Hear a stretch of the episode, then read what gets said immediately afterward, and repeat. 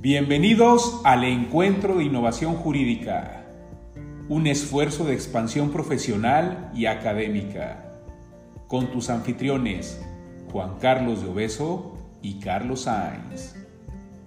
Encuéntranos en YouTube, Facebook y Spotify. Comenzamos.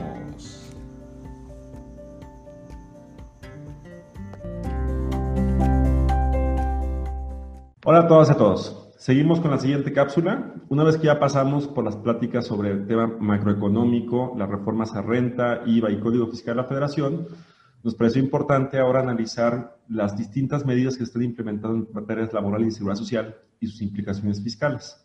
Por eso esta mesa la vamos a encaminar a la propuesta hecha a la materia de la subcontratación. Agradezco mucho otra vez al ITESO, al capítulo Jalisco de la Barra Mexicana de Abogados, a la de Jalisco, al Colegio Constituyente de Manuel Rojas y a Incasafi por el apoyo. Nos van a apoyar, en esta, en esta mesa nos va a apoyar como moderadora la doctora Stephanie Calvillo Barragán, quien es la coordinadora de Derecho Social en el ITESO. ¿Cómo estás, Fanny? Muy bien, gracias. Con el gusto de, estar con ustedes. Y los especialistas serán, primero que nadie, la maestra la, Carla Rae Rojas Quesada, socia de MCN e integrante de la Cross Nacional del IMSP. ¿Cómo estás, Carla? Muy bien, Juan Carlos, muchas gracias. ¿Qué tal? ¿Cómo están todos? El maestro Luis Raúl Mesa Mora, socio legal laboral de DIRIT Asesores Empresariales y asesor de la Cross Local del IMSP. ¿Cómo estás, Raúl? Muy bien, muchas gracias. Buenas tardes. Gracias por, gracias por estar aquí. Y el maestro Roberto Cristian Agúndez Acuña, socio de la firma Crown México e integrante de la Cross Nacional del IMSP. ¿Cómo estás, Cristian? Muy bien, Juan Carlos. Buenas tardes. Muchas gracias por la invitación. Un saludo para todos. Bueno, pues muchas gracias a los cuatro por aceptar. Y bueno, brevemente vamos a iniciar primero con Fanny, explicándonos un poco el contexto de esta propuesta de reforma de su contratación, para que posteriormente haga unas preguntas en específico a cada uno de nuestros especialistas. Y una vez que cada uno de ellos conteste, pues tengamos un diálogo de cada una de las respuestas. Les agradezco mucho y los dejo con Fanny. Muy bien, pues yo me voy a permitir hacer un pequeño eh, contextualizar brevemente respecto a esta reforma en materia de subcontratación. Es importante señalar que esta es una propuesta del Ejecutivo Federal que se presentó el 12 de noviembre del 2020, ¿sí? La presentó el titular, ya lo dije, del Ejecutivo en los términos del artículo 71, fracción primera de la Constitución eh, mexicana. Y bueno, pues esta se considera una de las iniciativas con mayor impacto en los últimos 50 años por la cantidad de empresas eh, que se encuentran eh, en este mismo, en este, en este sentido de la subcontratación, ¿verdad? En esa actividad empresarial. Bien, el 9 de diciembre, López Obrador, el presidente, bueno, y los líderes del sector empresarial habían acordado delinear eh, de manera conjunta esta iniciativa eh, para regular esta subcontratación de personal en México y, bueno, por lo cual se postergó hasta febrero del 2021 esta discusión eh, sobre el tema en el Congreso de la Unión esta figura eh, jurídica de la subcontratación, también quiero comentarlo, tiene su base en la reforma laboral del año 2012, en donde eh, se implementa y eh, se considera hasta ese punto, hasta este momento, mientras no tengamos una reforma oficial, este, natural ¿no? al desarrollo del mercado laboral y se va a caracterizar por el hecho de que una persona física o moral encarga la realización de determinados procesos a otra eh, dedicada a la prestación de servicios o ejecución de obras, ¿sí? Esto pues lo que permite, hace factible que se contrate al personal experto o a los recursos humanos necesarios para la materialización de determinadas eh, funciones.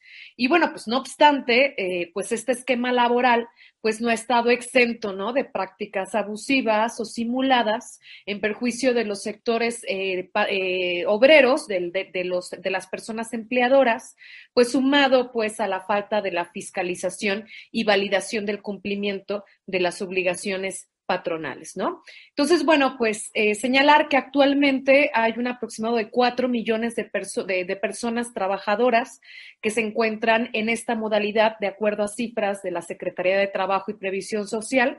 Y bueno, pues el objetivo de la reforma propiamente es que se fortalezca el empleo, digo, desde una perspectiva general, ¿no?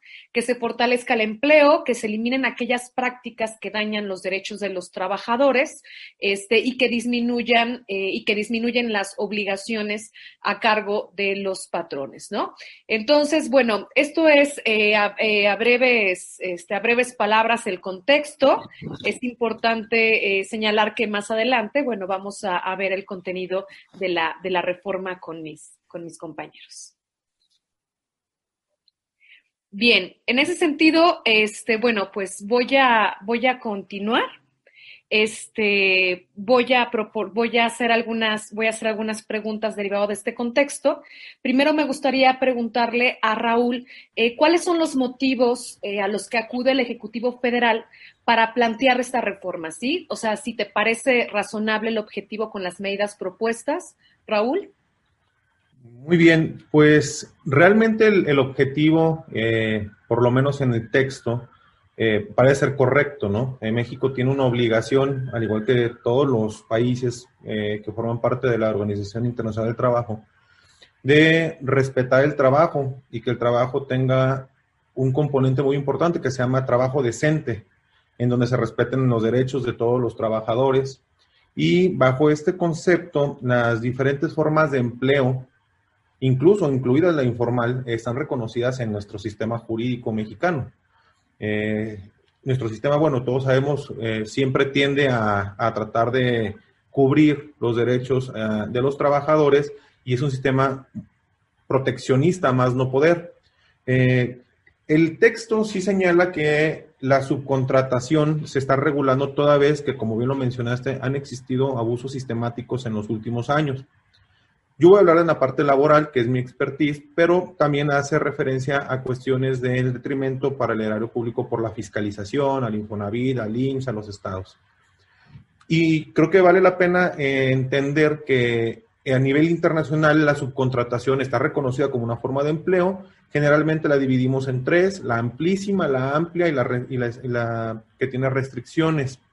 Desde mi perspectiva, lo que está haciendo México es redefinir el concepto de subcontratación que había en 2012, porque no es que no permita lo que se permitía en 2012, sigue permitiendo la prestación de servicios o la ejecución de obras, no restringe eso, solo que lo redefine y en este sentido lo que quiere que ya no se permita, lo que quiere restringir es que alguien sin generar ninguna actividad económica, sin tener ninguna especialidad como tal, tome a los trabajadores como mercancía y las coloque en otros lugares, en las empresas, en cualquier lugar formal o informal, y finja ser un patrón.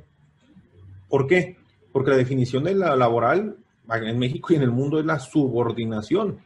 Yo soy patrón si tú estás subordinado a mí y bajo la figura que se quiere evitar es la de tú sin estar subordinado a mí le prestas un servicio a una tercera persona.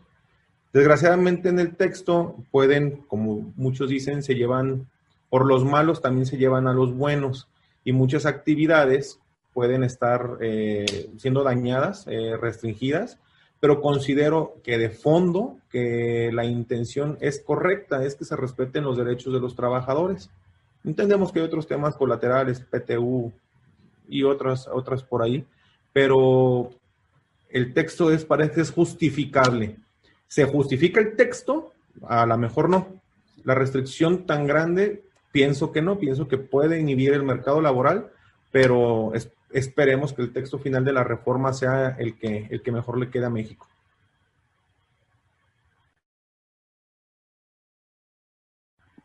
Muchas gracias, muchas gracias Raúl.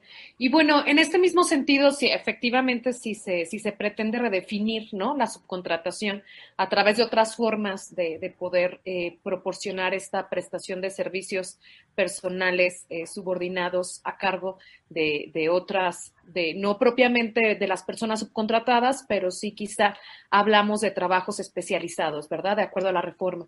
En esa misma lógica, si entonces hay una mala praxis, ¿sí? ya sea de sindicatos, de patrones, eh, para efecto de implementar estrategias que afecten las prestaciones en materia laboral.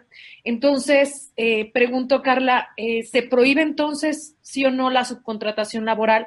¿Y cómo se instrumenta esa prohibición en materia laboral, en materia de seguridad social y en materia fiscal? Sí, muchas gracias, Fanny.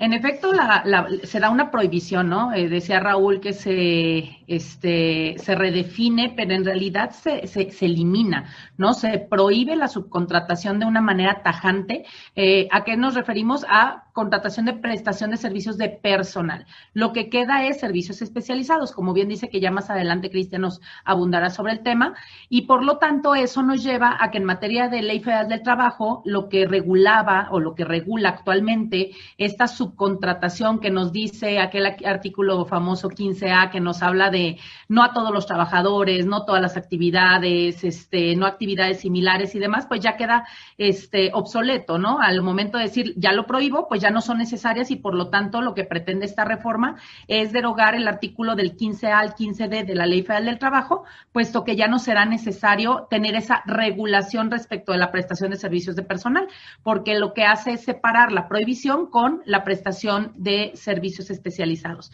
Respecto a esta parte de de la prohibición.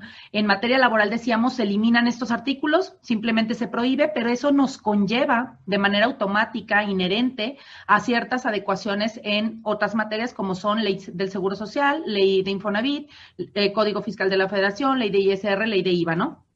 ¿Por qué? Pues porque, bueno, sabemos que en esas materias que son fiscales, emanan de la parte laboral, ¿no? Entonces, al, modificarse el texto de la Ley Federal del Trabajo, se modifican también aquellos y cuáles son sus repercusiones, que en materia de seguridad social también, hoy en día existe lo que le, llamamos registro patronal por clase, que las prestadoras de servicios se regían por el artículo 19 del RACERF en lugar del 18 que nos rige al resto de empresas, en donde le permitía que tuvieras hasta cinco registros patronales, uno por cada clasificación, depende del tipo de actividad que hacían sus trabajadores. Entonces, también al momento en el que se prohíbe la prestación de servicios de personal, dicen ya tampoco se necesitan registros patronales por clase y se pretende eliminar el registro patronal por clase, se les darían 120 días hábiles, es lo que tenemos hasta hoy en la propuesta para que regulen su situación y hoy tendrán que tener una sola clasificación como el resto de empresas lo tiene y esa clasificación es en función de lo que la empresa se dedica. Como ya sería especializada, pues ya tendrías que tener una clasificación específica, ¿no? Y por lo tanto, también nos lleva a que tengamos una afectación en materia de este de, fiscal y les decía, en materia fiscal nos afectan tres normativas, que es Código Fiscal, ISR e IVA, partiendo de Código Fiscal de la Federación, que es la que de alguna manera regula, ¿no? Esta parte de los impuestos, pues lo que nos, nos da es una serie de señalamientos, todas colgadas a esta nueva reforma de la Ley Federal de Trabajo, por lo tanto es, al prohibirse, en Ley Federal del Trabajo nos establece ciertos requisitos de, de, los trabajos especializados y pues nos dice que no habrá deducción o acreditamiento cuando no sean considerados especializados, entonces tendremos que demostrar algunas otras cosas que ya nos explicarán, y cuando originalmente los trabajadores eran del beneficiario y se hubieran transferido. Yo ahí quiero hacer un paréntesis porque entonces estamos hablando de un tema de sustitución patronal que conocemos hoy en día, que también va a surtir una diferencia importante en la Federal del Trabajo, porque la sustitución patronal ya no estará prevista como la veníamos trabajando. Hoy en día tendrás que también transferir bienes, no solo personas, decía ya Raúl, ¿no? O sea, no son un una objeto de comercio, por lo tanto las personas no pueden ser transferibles, los bienes sí, y con ellos las personas, ¿no? Por ende. Y también cuando se abarque eh, la totalidad de las actividades, no habrá deducción acreditamiento. Eso nos dice el Código Fiscal de la Federación. Ya colgándose de él, lo que es la ley de ISR, adicional tendríamos que cumplir con requisitos para la deducibilidad de las, eh, de las facturas que salgan de esta prestación de servicios especializada, en donde tienen que tener una autorización por parte de la Secretaría de Trabajo y Previsión Social comprobante de pago de salarios, pero quien al final del día yo como beneficiario tengo que recabar información de mi prestador adicional a lo que ya veníamos pidiendo, que eran contratos y que deberá de ser por escrito y este tipo de cuestiones, pues hoy tendremos que hacernos de mucho más información, ¿no? Como las declaración de retenciones, pago de cuotas obrero patronales eh, ante el IMSS, el Infonavit, o sea, toda esta parte que nos empieza a generar estos conceptos que hablamos de materialidad y de, de algunos conceptos que nos dan cierta certeza de que los hechos se, fue, se, dieron. Eh, adicional, en la ley de IVA también nos dice que para que sea acreditable, ¿no? Ese IVA que nosotros vamos a tener de la factura de la prestación del servicio, pues será, eh, no será acreditable cuando no se cumplan todo esto que yo ya comenté en el Código Fiscal de la Federación, más la parte de la Secretaría del Trabajo y Previsión Social, y deberás de, de solicitar también como documentos adicionales la copia simple de la autorización por parte de la Secretaría, la declaración de IVA también, junto con los recibos de del pago del IVA, o sea, de la contraprestación donde tú ya lo hubieras pagado y, este, y toda esta información deberá de ser obligatoria por parte de eh, el contratista entregar al contratante. Si se fijan, al final del día lo que estamos haciendo es ver una reforma mucho más integral derivada del tema de la prohibición, ¿no?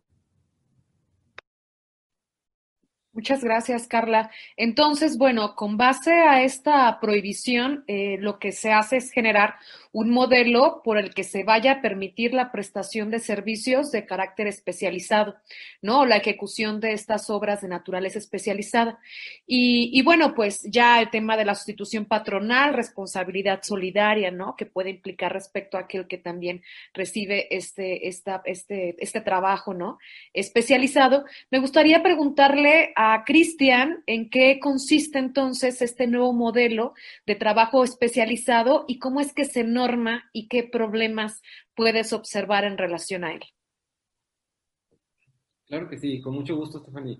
Mira, como ya lo comentaron atinadamente Raúl y Carla, el tema de la eliminación de la subcontratación de personal, pues ha sido un tema muy importante debido a que desde los propios antecedentes de la reforma, el Ejecutivo Federal ha manifestado que en sus análisis ha detectado empresas que estuvieron abusando de la figura de la subcontratación de personal en los cuales registraban este, los trabajadores con sueldos este, no, no los reales, y esto debilitaba las prestaciones, los derechos de los trabajadores, pero asimismo, como bien lo mencionamos ante, en un momento dado, ha afectado también el tema del erario federal, ya que se han pagado contribuciones de seguridad social e impuestos sobre salarios menores a los que realmente correspondían. ¿Qué llevó a todo esto? A establecer esta eliminación y permitir únicamente la prestación de servicios especializados o bien la ejecución de obras especializadas, siempre y cuando eh, dichos eh, servicios u obras no sean del objeto social ni de la actividad económica de la beneficiaria. Es importante destacar que las empresas que ofrezcan estos servicios, como ya lo mencionó Carla, deben de pedir una autorización, a, por, obtener una autorización por parte de la Secretaría del Trabajo y Previsión Social, en donde acrediten el carácter de especializado y asimismo la, Secretaría del Trabajo y Previsión Social eh, elaborará un padrón, el cual eh, podrá eh, poder obtener tener información con mayor cantidad de datos sobre ellas. De esta manera se podrá establecer un control y una regulación que hasta este momento no había sido posible. Como lo hemos comentado, el tema de la reforma nace debido a los abusos que se presentaron y también puede ser una crítica hacia las acciones de fiscalización que se hicieron o que se dejaron de hacer en su momento, ya que no han sido suficientes y están considerados dentro de la propia antecedente de la iniciativa. Estos, estos abusos eh, pues ha permitido que, que las empresas este, pues afecten considerablemente eh, al erario federal, como ya lo mencioné hace un rato, y la propia autoridad, la Secretaría del Trabajo y Previsión Social, pues se dará un plazo, tiene un plazo de cuatro meses posteriores a la entrada en vigor de, esta reforma para poder establecer las reglas mediante las cuales se llevará a cabo esta, esta autorización. Ahora bien, dentro de los requisitos adicionales o dentro de las obligaciones que se consideran dentro de la iniciativa de reforma, es el que el, para llevar a cabo la prestación de esos servicios entre el contratante y el contratado debe existir propiamente un contrato en el cual se lleve a cabo la indicación de qué trabajadores van a participar o llevar a cabo la elaboración de los servicios o la ejecución de las obras. Y asimismo se establece en distintos ordenamientos, tanto en la Ley Federal del Trabajo como en la Ley del Seguro Social, la Ley del Infonavit, el propio este, Código Fiscal de la Federación, una responsabilidad solidaria del contratante sobre, los, eh, sobre las obligaciones eh, que no se hayan cumplido respecto a los trabajadores que participaron en la elaboración de estos servicios o en la ejecución de las obras. Es un aspecto muy importante porque hay una homogeneidad entre todas estas eh, leyes o disposiciones que permitirán este, poder a la autoridad establecer esta responsabilidad solidaria. Asimismo, podemos hablar de, otras este, obligaciones, eh, pero principalmente el punto más importante es que si dentro de esta prestación de servicios no se lleva a cabo conforme a las disposiciones, bueno, traemos un efecto muy importante porque ya el propio Código Fiscal de la Federación establece la provisión de la subcontratación laboral, pero asimismo que, que establece que cuando no se lleve a cabo el cumplimiento de las obligaciones en materia este, laboral, o, eh, pudiera ser considerado que el pago de estos gastos por su contratación no van a tener efectos fiscales. Y ya lo mencionó atinadamente Carla, el hecho de que no tenga efectos fiscales significa que para efecto de impuesto sobre la renta será un gasto no deducible y para efecto de la ley del impuesto al valor, agregado, el IVA que se pague por estos gastos no será considerado acreditable. Entonces, eh, bajo todas estas consideraciones, eh, es importante destacar que si no cuidamos estos aspectos, estas nuevas obligaciones, podemos tener muchos problemas, no solamente en el punto de vista legal, eh, contractual, sino también desde el punto de vista legal y en materia, perdón, fiscal y en materia de contribuciones de seguridad social.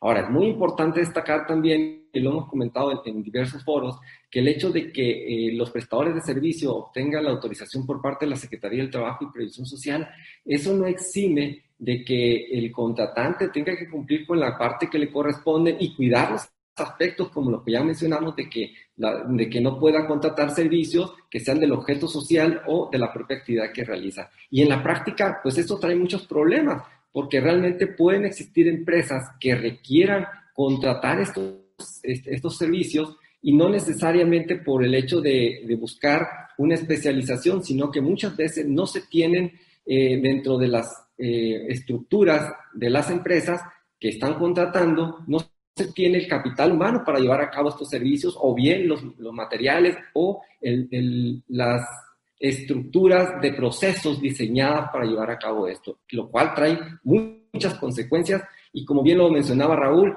por legislar hacia un, sector de empresas que no estaban llevando a cabo bien su trabajo eh, dentro del marco legal, pues existen afectaciones a quienes sí venían estando dentro de este estas, cumplimiento de las obligaciones. Muchísimas gracias, muchísimas gracias, Cristian. Y bueno, pues efectivamente esta, esta reforma que para muchos este, tiene eh, más impacto ¿no? en materia fiscal por ser una reforma que, que implicaría el tema de, de recaudación, ¿no? por todo lo que, las consecuencias actuales que, representa la, el outsourcing, la subcontratación, pues. Este, y bueno, algunos, para muchos será necesaria mejor estar eh, regulando esta figura ya existente de la subcontratación en materia laboral y, con ello este, e, estar validando el cumplimiento de sus obligaciones patronales, ¿no? Porque bueno, pues efectivamente, como comentas, Cristian, pues esto, e, está, el, el hecho de prohibir, ¿no? A esta subcontratación implicaría este, que, pues bueno, que las empresas tengan pues sólidos departamentos de administración de recursos humanos, ¿no? Muchas empresas, recordemos que la mayoría de las empresas en nuestro país pues, son pequeñas, ¿no? Pequeñas, micro, pequeñas empresas. Entonces, bueno, bajo esa lógica, este, será, será complicado, ¿no? El hecho de, de poder eh, generar este tipo de, obligaciones ya a cargo de las mismas. Y bueno, pues nada más eh, comentando que, pues si bien es cierto, hay un abuso importante en la, en la subcontratación y lo existe, lo sabemos en materia laboral, lo sabemos en materia de seguridad social, este, pues eh, eh, precisamente esta mala praxis eh, lo que ha generado es este tipo de, iniciativas y ya este, de iniciativas con, con grandes, con gran trascendencia, ¿no? Por eso decíamos del inicio que es una de las reformas más importantes en los últimos 50 años. Y por eso me gustaría preguntarles, ¿cuáles ustedes, eh, cuál consideran ustedes eh, que son eh, propiamente, cuál es su opinión en cuanto a esta propuesta, si la ven plausible o es desafortunada la misma? Comenzamos con Luis. Bien, bien, yo antes de contestar, sí también quisiera hacer mucho énfasis en que hay una parte de esta reforma que no se ha estado advirtiendo por el sector empresarial eh, y que para mí es de gran calado este, el problema que se puede generar. Las empresas que subcontrataban personal o a las que les proporcionaban personal habían relevado también la obligación de la negociación colectiva. de la convivencia con los sindicatos. Entonces, ahora eh, van a tener que aprender a convivir con sindicatos y a través de la especialización con sindicatos gremiales, que, general, que, son, son sindicatos generalmente reales, eh, fuertes, activos. Entonces, eh, la subcontratación eliminada, entendida como el poner personal a disposición de otro meramente, y el ahora tener a los trabajadores, para bien o para mal, no, no, no, yo no puedo decir que sea bueno o sea malo, porque es en cada caso, pero el ahora tenerlos en mi nómina, en mi gestión, me va a obligar a, saber cómo gestionar las, relaciones colectivas de trabajo, cómo tener un clima laboral, cómo tener eh, otras, otras prácticas que no tenía antes. Entonces, lo han dejado de lado, pero la realidad es que esta reforma de pasar eh, le va a otorgar, a otorgar mucho poder y mucha capacidad de negociación a los sindicatos que efectivamente eh, tengan la voluntad de las personas que se agremien a, ellos y pues también, además de, los impuestos, además de la seguridad social, además de la complejidad de administrar la relación de trabajo, ahora van a tener que saber cómo dialogar y llegar a acuerdos con los sindicatos. Y de tu pregunta, yo, yo, yo considero que con algunos pequeños ajustes eh, que resultan en, con grandes trascendencias, la reforma para mí sí puede, sí puede darle una vida nueva a México en cuanto a la prestación de los servicios y coincido mucho en el que se tiene que entender que hay empresas que, por poner un ejemplo, se dedican a soldar y puede que necesiten un soldador especializado. Entonces, sí puede trabajar alguien en algo de tu propio objeto social, pero también que esté especializado. Entonces, sí necesita algunos ajustes, pero considero que puede, que puede dar buenos efectos y si el tripartismo se, se impone y podemos estar platicando bien los trabajadores, los sindicatos, el gobierno y las empresas. Muchas gracias, Luis. Carla, ¿tú qué opinas? Eh, estoy de acuerdo con, con, con Raúl sobre el tema sindical que nadie está viendo. Tienes toda la razón, Raúl es un tema bien álgido y que, la verdad es de que no lo han puntualizado. A lo mejor yo difiero un poquito, este, viéndolo un poquito más en tema fiscal y en tema en otros sentidos, no en, en, la reforma como tal. Lo que me queda bastante incómodo de la reforma es que considero que las reformas que ya se habían hecho a la Ley Federal del Trabajo en el 2012 con toda aquella regulación eh, a la prestación de servicios de personal eran suficientes. Creo que lo que no es suficiente es la fiscalización por parte de la autoridad. Eh, si bien es cierto, tú decías datos crudos al inicio, ¿no, Fanny? O sea, de, de, todo lo que se ha eh, omitido en cuotas y, y, este todo aquel abuso, ellos dieron cifras. Si dieron cifras y conocen a las empresas, ¿por qué no han llegado a fiscalizar? ¿no? Entonces creo que yo me iría más porque no era necesaria una prohibición y voy por qué, porque Kristen comentó algo también importante la subcontratación es una medida necesaria, no solo como un tema que es como la han visto, ¿no? De evasión. Ok, hay que regular a esas, pero hay empresas que por la rapidez en la que necesitan solventar un proceso, en la curva de aprendizaje de un trabajador no la voy a aguantar. Entonces ya necesito gente que ya venga especializada, en, aunque haga lo mismo que yo hago. Si me explico, porque ahorita tengo que este, descargar o tengo que hacer una producción especial y necesito más gente, pero yo ya la necesito sabiendo porque tengo eh, tiempos de, entrega en dos meses. No tengo el tiempo de meter gente, hacer un proceso de capacitación, etcétera. Entonces, yo creo que la prestación de servicios de personal es sana siempre y cuando se hubieran regulado, se hubieran fiscalizado de manera idónea todo lo que dice el artículo 15A principalmente, ¿no? No la totalidad, no las mismas, o sea, ese tipo de cuestiones creo que con eso hubiera sido suficiente. Más bien, creo que la deficiencia estuvo en la fiscalización, pero al haber una deficiencia en fiscalización, pues es más fácil prohibir. Entonces, por eso te digo que a mí me queda incómodo el tema de haber sido tan tajantes con un tema de prohibición. Pero bueno, esperemos que con la propuesta, eh, con los ajustes que vaya a tener, porque también como está actualmente es muy agresiva. El cambio, no hay un, plazo de, traslado de tiempo este, para hacer los cambios y demás. Entonces, al menos espero que sí se sienten un poquito más a pensar en operativamente que sea viable también ese cambio, ¿no? Porque e, el hecho de que nos decían, y entra en vigor mañana y entonces pasado tienes que hacer, oye, a ver, espérame, simplemente una sustitución patronal, ¿cuánto nos tarda? ¿Sí me explico? O sea, e, esas situaciones al menos yo esperaría que sí se sienten a dialogarlas un poquito más seriamente. Muchas gracias, Carla. Roberto, ¿tú qué opinas de la reforma? Sí, muchas gracias. Mira, yo, yo estoy eh, quizás eh, en desacuerdo con una prohibición. Ah, en lo personal, yo creo que debiésemos de eh, buscar un tema de regularlo mejor.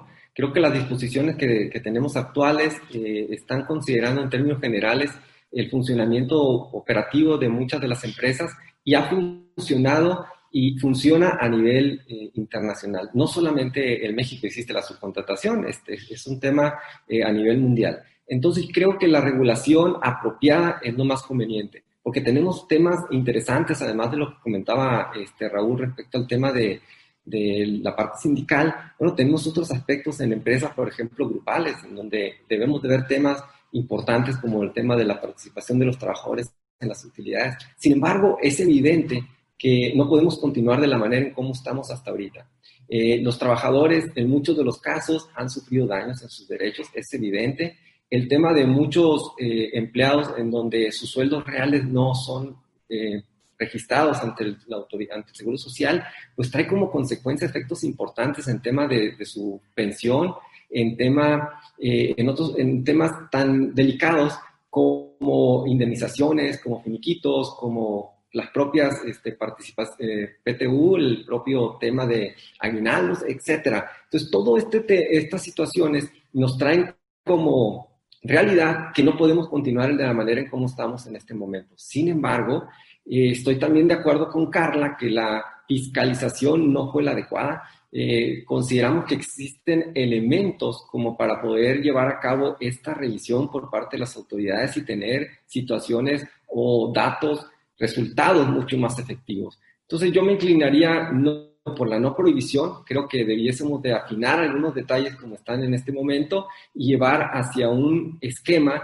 en donde acepte el eh, poder llevar a cabo la subcontratación, eh, cuidado, cuidando, perdón, eh, el tema de los derechos de los trabajadores, pero también la operatividad misma de la empresa. Ya lo mencionaba Raúl, existen empresas en donde, por ejemplo, una constructora que lleva, tiene que llevar a cabo muchísimas actividades en donde requiere en ocasiones por especialidad o en ocasiones por una, un contrato este, en expansión o simplemente aumentar sus actividades, requiere contratar a alguien que lo, a otra empresa que lo apoye. Entonces, no podemos establecer reglas que entorpezcan la operatividad propia del negocio, de la operación diaria de las empresas, con eh, métodos o bien ordenamientos que caigan en el exceso de regulación y que no permitan que las empresas lleven a cabo lo que es su función y al final que resulte una actividad productiva.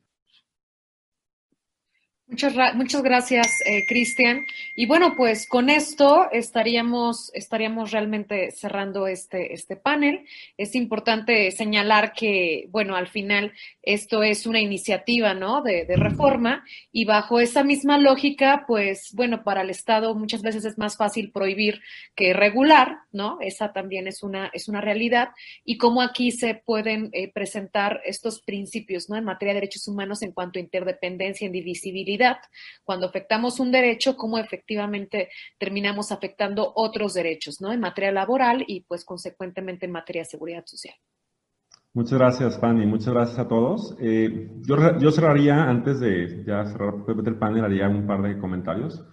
En la primera cápsula que hablamos un tema macroeconómico, se está haciendo la preocupación en el tema del empleo.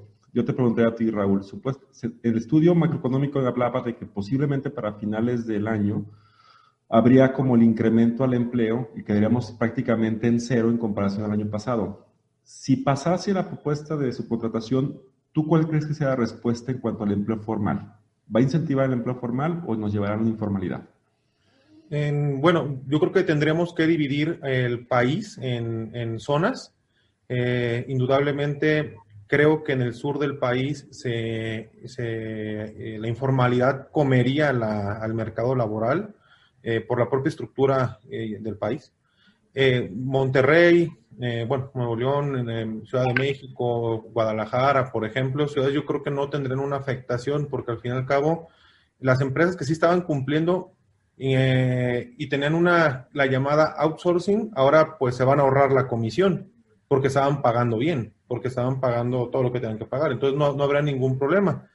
Pero sí, si aquellos que a lo mejor por desconocimiento o por algo estaban haciendo algo mal, al, hacer, al ser ya conscientes de lo que van a, van a, la carga que van a tener, es muy probable que opten por la informalidad o por esquemas eh, incluso más agresivos o, ya ilegales, pues, pero eh, dividiría el país, yo creo que el sur va a afectar mucho, el centro y el norte no tanto. Correcto. Carla, del tema, por ejemplo, si llegase a pasar la reforma, voy a tomar un ejemplo específico de un mercado en particular. ¿Qué implicaciones de seguridad social, por ejemplo, ves si pasa la reforma para efectos de construcción? Ok, sí, ahí sí sería todo un tema, ¿no? Porque en construcción suele haber mucha subcontratación. De hecho, casi todo es subcontratado. Si bien es cierto, no, no siempre es subcontratación de personal, es una subcontratación del servicio, ¿no? Pero considero que ante el Seguro Social y ante, sobre todo ante el Seguro Social y en temas de derecho laboral, pudiéramos tener ahí algunas complicaciones, porque de por sí el instituto hoy en día, ¿no? El IMSS, esa subcontratación, no le encanta la idea de, de estarla, este, fiscalizando y, pretende siempre al, propietario, al patrón, hacerlo responsable directo más que solidario de, de, las cuotas, yo, considero que sería un arma más para el instituto para atacar esta parte de la subcontratación. Entonces, lo veo complicado porque, insisto, eh, al menos en, en la experiencia que, que, tengo en la materia, sí te podría decir que el 95% de la obra se subcontrata, ¿no? Entonces, claro que tendría una afectación importante. Pero estamos de acuerdo que aunque es propuesta, sería bueno ya empezar a analizar esquemas de, modulación o regulación, ¿no? En temas de sí, Sí, sí, sí, incluso en su momento, cuando hablábamos de estos temas, incluso ahorita, ¿no? Que estamos hablando y que nos dicen, ¿por qué hablan de esto si todavía es una propuesta? Porque entonces tendrás que ir pensando en tu plan B. Yo creo que siempre tenemos que estar eh, previendo si pasa, qué vas a hacer y sobre todo porque yo platicaba el tema de los plazos, que están siendo muy agresivos los plazos, muy inmediatos en el momento en el que es entrar en vigor y no te va a dejar moverte, ¿no? Y, y entonces los primeros meses estarás bastante complicado. En cambio, si desde ahorita tú ya vas viendo otras alternativas, alternativas, otras opciones o tener ese plan B, pues por supuesto que será este indispensable para las empresas, empresas y más que nada porque como bien decía Raúl, hay, que seccionar, pero en este giro en particular que me estás comentando es la generalidad. Entonces, claro que ya deberían de estar pensando en, en opciones. Correcto. Cristian, nada más para cerrar, en temas fiscales, aún y cuando, insisto, no está todavía, ha pasado la reforma, parecería que entramos en un retroceso en el que el contratista condiciona el efecto fiscal de sus pagos a fiscalizar a su contratante. ¿Se te parece pertinente? Sí, Juan Carlos, yo estoy de acuerdo. Eh, la autoridad, eh, en lugar de establecer eh, reglas particulares para quienes prestan los servicios y verificar que haya un cumplimiento correcto de, las obligaciones en materia fiscal y también en contribuciones de seguridad social, lo que está considerando en la reforma es establecer más cargas a, administrativas y, obviamente que se repercute en el tema fiscal, puesto que ahora, por ejemplo, si queremos deducir para efecto de la ley del impuesto sobre la renta, el tema de, de los pagos de las este, efectuados por contratación de servicios especializados, pues tenemos que recabar información que corresponde o es propiedad del contratado. Entonces, eh, eso nos genera a nosotros un, una mayor este, imposición de manera indirecta. Tenemos que conseguir u obtener este, los comprobantes fiscales de, de, nómina donde se realizaron los pagos por los trabajadores que, prestaron el servicio, tenemos que obtener copia de las declaraciones de los pagos de impuestos, etcétera. O sea, nos está generando, sí, una mayor carga administrativa.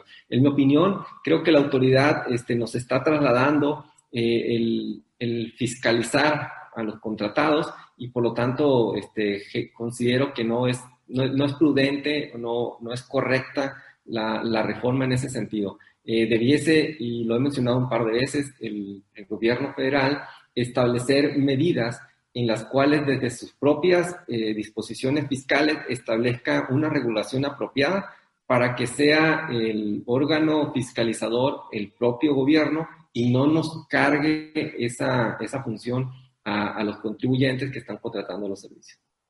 Sí, yo creo que la, reforma final del día impacta y el tema del empleo, sobre todo vinculando el tema de la primera plática del tema macroeconómico, será importante. La siguiente sesión, Fanny, hablaremos de pensiones. También vamos a, evaluar la perspectiva patronal y, y, eh, y, los trabajadores. Y creo que ahí también va a ser muy interesante conocer tu opinión, incluyendo el teletrabajo. ¿no? Entonces, eh, les agradezco mucho otra vez a todos. Espero, eh, como saben, aquí es su casa y la intención de estas cápsulas es que quede una memoria para que posiblemente en un año volvamos a reunirnos, saquemos lo más importante de estos comentarios y veamos y contrastarlos con la realidad de un año. ¿Sale? Les agradezco mucho por estar aquí.